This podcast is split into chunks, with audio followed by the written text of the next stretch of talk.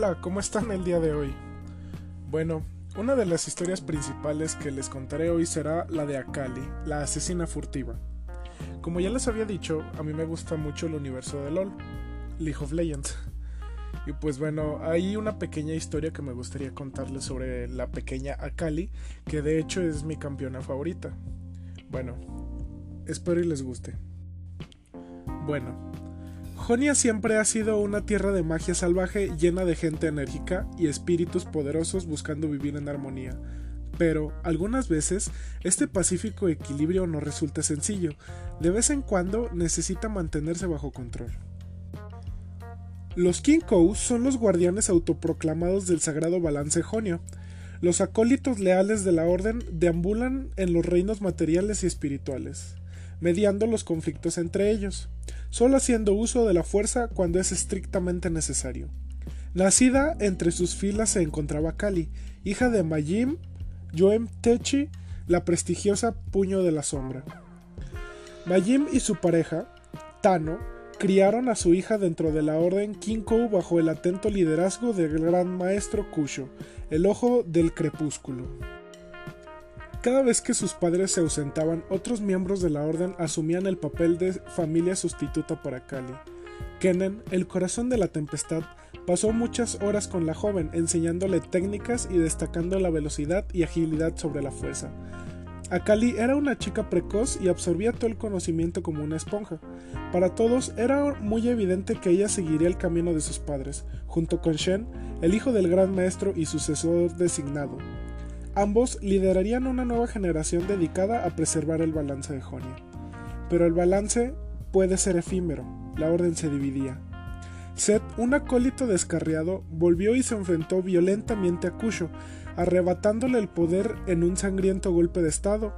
Akali huyó hacia las montañas del estado con Majim, Shen, Kennen y algunos acólitos más. Por desgracia, Tano er, no era uno de ellos.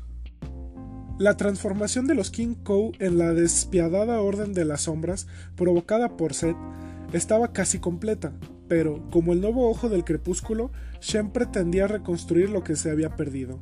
Retomaría las tres filosofías fundamentales de los King Kou: la imparcialidad pura de observar las estrellas, la promulgación del criterio al recorrer el sol y la eliminación del desequilibrio al podar el árbol. Pese a que ahora eran muy pocos miembros, entrenarían a neófitos para restaurar e incrementar sus números. Cuando Akali alcanzó la edad de 14 años, inició formalmente su entrenamiento Kinkou, determinada a ser la sucesora de su madre y adoptar el título de Puño de la Sombra. Era una luchadora portentosa y logró dominar el Kama, una hoz de mano, y el Kunai, una daga arrojadiza. Aunque no poseía las habilidades mágicas de sus compañeros acólitos, demostró ser digna del título, lo cual, con el tiempo, le permitió a su madre dimitir y entrenar a los jóvenes neófitos. Pero el alma de Akali era incansable y sus ojos estaban abiertos. Si bien los King Kou y la Orden de las Sombras habían llegado a un inquietante acuerdo a raíz de la invasión noxiana en Jonia, ella podía ver que su tierra natal seguía sufriendo.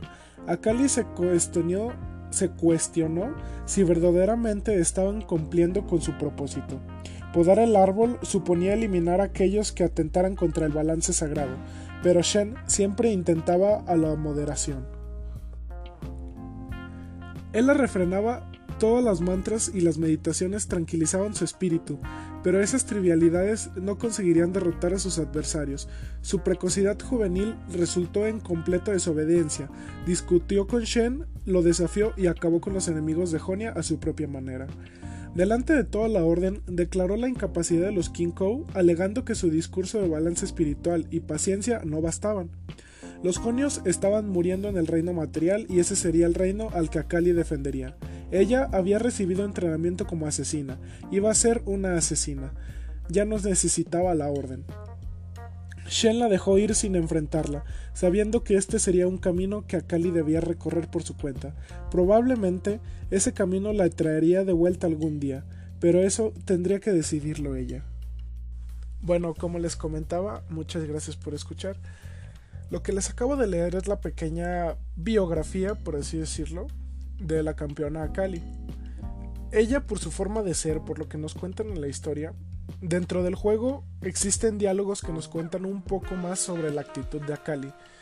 Y pues la verdad, créanme que me encanta cómo es, cómo se desarrolla su campeón. O sea, su personaje me encanta de verdad. Y pues si recibo más apoyo, se podría decir, me gustaría leer muchas historias de los campeones de League of Legends. Igual más historias de lo que ya habíamos comentado que se podrá decir en este post. Y bueno, espero que les haya gustado. Muchas gracias por escuchar.